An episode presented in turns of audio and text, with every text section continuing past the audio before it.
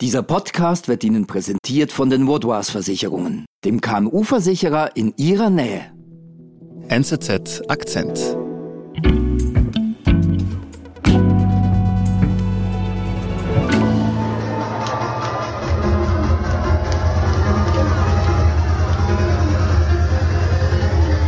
Jonas, äh, wo bist du denn da gerade? Bin in der Ukraine an einer Techno-Party. Genau gesagt in Dnipro, das ist eine Stadt so südlich in der Ukraine, Aha. 100 Kilometer von der Front entfernt. Und das hier ist ein Club, wo etwa 150 Menschen ziemlich ausgelassen tanzen bei Laserstrahlen und künstlichen Rauchschwaden. Okay, also du bist gar nicht so weit weg von der Front auf einer Party. Ich weiß nicht, ist das nicht irgendwie unangebracht, wenn eigentlich nur 100 Kilometer weiter Menschen sterben? Ja, genau mit dieser Frage bin ich eigentlich auch in diesen Club reingegangen. Ist das eigentlich okay, wenn man ausgelassen feiert im Krieg? Und die Leute, die ich da getroffen habe, die haben eigentlich alle gesagt, ja, das ist okay, das ist sogar mehr als okay, das muss man eigentlich sogar tun.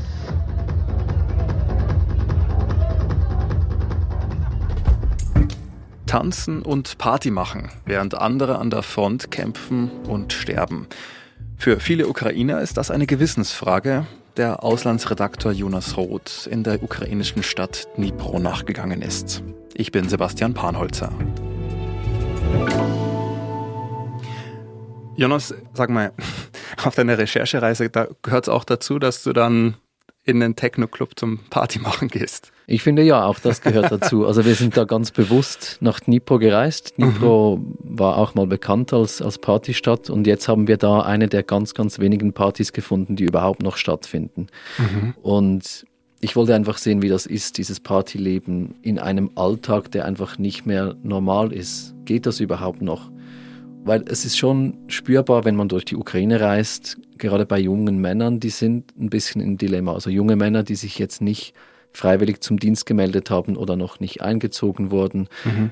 können wir dieses Leben auch genießen, wenn unsere Freunde an der Front sind? Das fragen sich viele und das führt zu, einer, zu einem gewissen moralischen Konflikt. Mhm. Ja, kann ich mir vorstellen. Aber jetzt hören wir es ja, du bist in diesen Techno-Club, auf diese Techno-Party gegangen. Wer ist denn da jetzt? Wer feiert da? Das sind etwa 150 Leute auf dieser Tanzfläche. Das mhm. sind mehrheitlich ganz junge Leute. Also ich hätte jetzt gesagt zwischen 18 bis maximal 40 Jahre alt. Mhm. Und ich habe mich halt gefragt, junge Leute, die haben halt ein Bedürfnis nach Party. Ich weiß das von mir selbst und jetzt ist Krieg und es gibt diverse Einschränkungen im öffentlichen Leben. Mhm. Ist es noch möglich, überhaupt Partys zu machen und wenn ja, wie ist es möglich, Party zu machen? Uh, und wen triffst du dann da in dem Club? Mit wem sprichst du? Uh, ich habe zum Beispiel Maxim getroffen, das ist ein 22-jähriger Software-Ingenieur. Mhm. Also tagsüber arbeitet er in einem Büro, wo er das Funktionieren der digitalen öffentlichen Dienste der Ukraine sicherstellt. Ah, okay. Da sind die Ukrainer schon ziemlich weit, also weiter mhm. als die Schweiz in vielen Belangen. Und Maxim sagt aber, er braucht diese Partys, um nicht wahnsinnig zu werden. Mhm.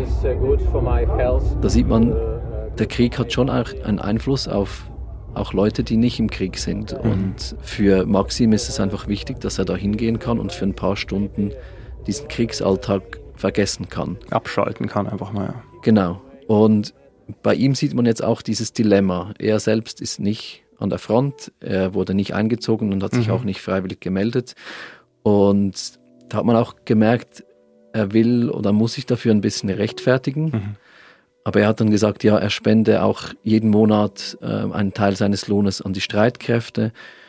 Und das ist so allgemein in der Ukraine, wenn man nicht kämpft, dann mhm. ist eigentlich die Erwartungshaltung, dass man sich anderweitig für das Wohl der Gemeinschaft einsetzt. Und Maxim begründet das eigentlich auch so, dass er, wenn er feiern geht, dass er dann produktiver ist.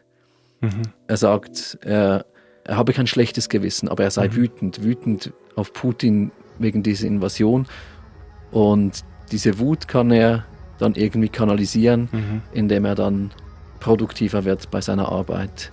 Und das Tanzen hilft ihm mhm. dabei, mal abzuschalten. Mhm.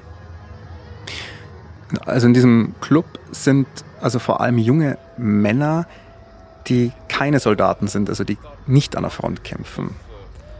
Nein, nicht nur. Also es hat durchaus auch viele Soldaten, die da tanzen gehen, Soldaten, die auf Fronturlaub sind. Ah, okay. Zum Beispiel Sascha. Sascha ist 25-jährig, mhm. ein, ein Hühner von einem Mann, also eine Körpergröße von 2,7 Meter. Wow. Also er hat alle anderen überragt und er war jetzt gerade nicht im Einsatz und hat sich diese Zeit genommen, um jetzt an diesem Abend mitzufeiern. Mhm. Sascha ist seit 2019 Soldat, aber mhm. schon davor war er auch als DJ tätig. Also mhm. Party, Feiern, Musik gehört zu seinem Leben und darauf will er jetzt nicht verzichten. Mhm. Nach wie vor legt er manchmal an Partys auf, wenn er das kann. Mhm. Und er hat das gemacht, immer wieder. Und dann kam aber der Krieg. Weil er Soldat war, musste er auch kämpfen. Okay. Und er hat dann unter anderem im letzten Jahr in Kharkiv gekämpft, wo, wo heftige Gefechte stattfanden. Er hat da sehr, sehr viel Tod gesehen. Mhm. Und trotzdem jedes Mal, wenn er Fronturlaub hat, dann kommt er zurück und geht auf Partys, weil das ist ein Teil von seinem Leben. Und interessanterweise hat er mir gesagt, die Energie an diesen Partys ist seit dem Krieg ganz anders. Da wird okay. anders gefeiert, die Energie sei positiver, da sei mehr Zusammenhalt spürbar, mehr, mehr Liebe fürs Leben auch. Und das hat mich schon beeindruckt. Und Sascha sagt halt, niemand müsse ein schlechtes Gewissen haben, weil er tanze. Mhm. Für ihn als Soldat sei klar, dass genau das das sei, wofür er kämpfe. Nämlich, dass die Leute in Dnipro und in anderen Städten der Ukraine ein normales Leben führen können, eine Normalität leben können. Und insofern freut er sich über jeden, der tanzt und feiert. Der Sascha, wenn du sagst, er ist auf Fronturlaub, das heißt, der muss jetzt dann demnächst wieder zurück an die Front. Genau, also jetzt zum Zeitpunkt unseres Gesprächs ist er schon wieder ah, zurück okay. im Osten. Und damals, als wir gesprochen haben, hatte er noch rund drei Wochen Zeit, bis er wieder einrücken musste. Und mhm. der feiert bald seinen Geburtstag. Und das war etwas, das ihn besonders gestört hat, dass er schon wieder einen seiner Geburtstage an der Front mhm. verbringen muss. Er sagt eigentlich, Putin hat mir meine Zeit, hat mir mein Leben gestohlen. Wir sind gleich zurück. Um ihre Geschäftstätigkeit und ihre Mitarbeitenden zu schützen, braucht es vorab eine fundierte Risikoanalyse. Mit den Vaudois-Versicherungen steht Ihnen eine Partnerin zur Seite, die mit Ihnen maßgeschneiderte und flexible Versicherungslösungen findet. So können Sie sich auf Ihr Kerngeschäft konzentrieren und Ihren Unternehmergeist frei entfalten.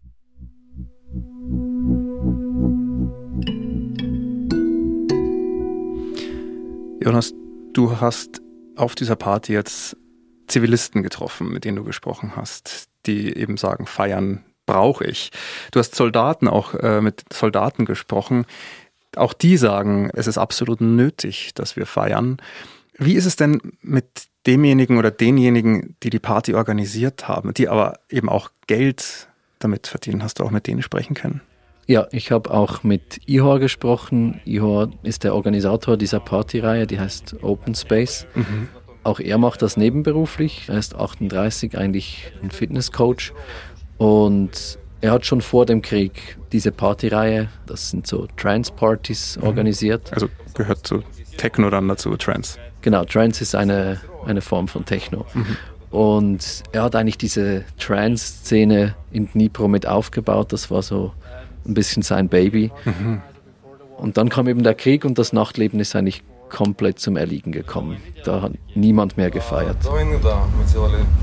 Aber wie er mir erzählt hat, ging es nicht lange, bis dann wieder Leute zu ihm gekommen sind und gesagt haben, bitte Ihor, organisier doch wieder eine Party, wir brauchen das. Und er war sich unsicher, ob er das machen soll, ob das, ob das okay sei. Er hat sich dann aber überreden lassen und dann am 25. Juni, vier Monate nach Kriegsbeginn, haben sie wieder die erste Party durchgeführt. Okay. Es ist ja recht bald gewesen nach Kriegsbeginn. Ja, also Ihor selber war sehr angespannt und sehr nervös auf diese Party hin. Einerseits, weil er dachte, die ganzen Leute von der Trans-Szene, die ich aufgebaut habe, viele von ihnen sind geflüchtet, mhm. andere sind im Krieg. Wer soll da überhaupt kommen an diese Party? Und andererseits auch wegen diesem moralischen Dilemma. Mhm. Dass er halt schon auch verspürte, wie reagieren die Leute drauf, wenn ich sage, hey, ich organisiere eine Party. Und wie haben sie reagiert? Diese Party wurde ein riesiger Erfolg. Also da sind mehrere hundert Leute gekommen, die sich dann am Schluss überschwänglich bei ihm bedankt haben, dass endlich wieder sowas stattgefunden hat. Das ist mehr Alltag und Normalität dann eben auch. Genau, und ein Grund für die Angespanntheit von Ihor war sicher auch, dass er wusste, eine Party nur zum Selbstzweck, das geht nicht mehr in der Ukraine heute. Mhm. Das heißt? Das heißt, Feiern um des Feierns willen ist eigentlich nicht möglich. Da ist ein Stigma drüber, mhm. das wäre sozial nicht akzeptiert. Mhm. Und genau aus diesem Grund ist eigentlich die Party, die IHO organisiert, auch von einer gemeinnützigen Organisation organisiert. Also sein mhm. Label ist eine freiwillige Organisation. Er selbst verdient auch nichts daran. Mhm. Vielmehr wird das Eintrittsgeld und der Erlös der Party für gute Zwecke gespendet. In diesem Fall war es jetzt für Flüchtlinge in der Ukraine. An anderen Partys haben sie aber auch schon Geld für die Armee gesammelt, wo sie dann damit Drohnen kaufen, Fahrzeuge, Nachtsichtgeräte. Also die mhm. unterstützen aktiv den Krieg in der Ukraine, indem sie feiern. Mhm. Dann hat die Party an sich auch noch einen tieferen Sinn, also nicht nur für die Gäste, die dadurch entspannen können oder einfach mal einen unbeschwerten Abend haben können, sondern man nutzt die finanziellen Mittel auch noch, um eben die Armee zu unterstützen. Genau, und das ist eigentlich auch die Rechtfertigung, die es braucht, um mhm. so eine Party überhaupt durchführen zu können. Mhm. Und so sind jetzt in diesem Club, also nicht nur mit dieser Trans-Party, sondern mhm. mit all diesen Partys, die in diesem Club stattgefunden haben, über die letzten Monate schon über 35.000 Franken an Spenden zusammengekommen. Wow. Und dann, wie ging es auf der Party weiter? Die Party war eigentlich eine Party wie jede andere. Das heißt? Das heißt, da wird getanzt, da wird getrunken, mhm. es gibt Licht, es gibt Bässe.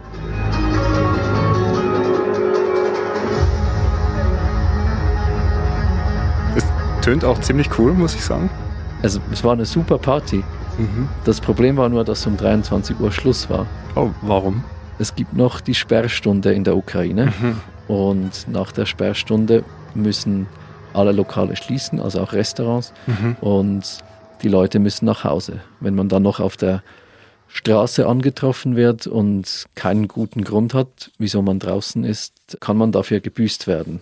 Mhm. Und ja, ganz dann lässt sich gar nicht so gut feiern, wenn um 23 ja, Uhr schon Schluss ist. Also das ist ganz schön hart für das Partyvolk, wenn du da in der Stimmung bist und dann plötzlich geht's Licht an und es ist vorbei um 23 Uhr. Da gehen wir ja hier in der Schweiz eigentlich erst zum Party machen los.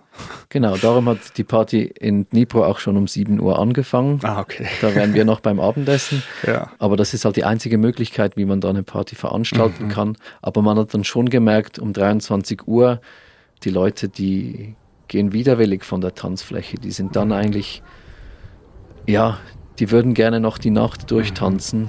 und das ist halt nicht mehr möglich. Mhm. Und dann die letzten stehen noch draußen, rauchen noch die Zigarette und äh, trinken ihren Drink aus. Aber dann muss man nach Hause gehen. Mhm. Und zurück in die Realität dann sozusagen.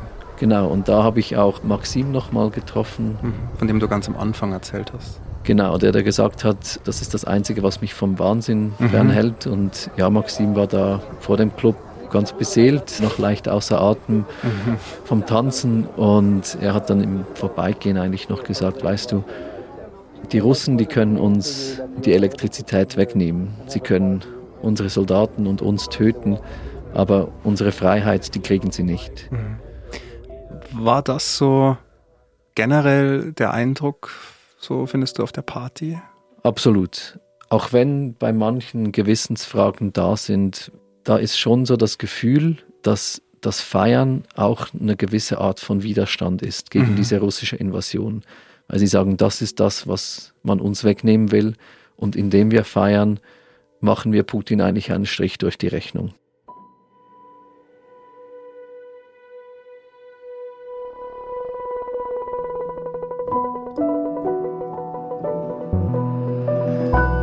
Jonas, vielen Dank, dass du uns eine weitere Geschichte von deiner Reise durch die Ukraine mitgebracht hast. Danke. Danke dir. Das war unser Akzent. Produzentin dieser Folge ist Marlin Oehler. Ich bin Sebastian Panholzer. Bis bald.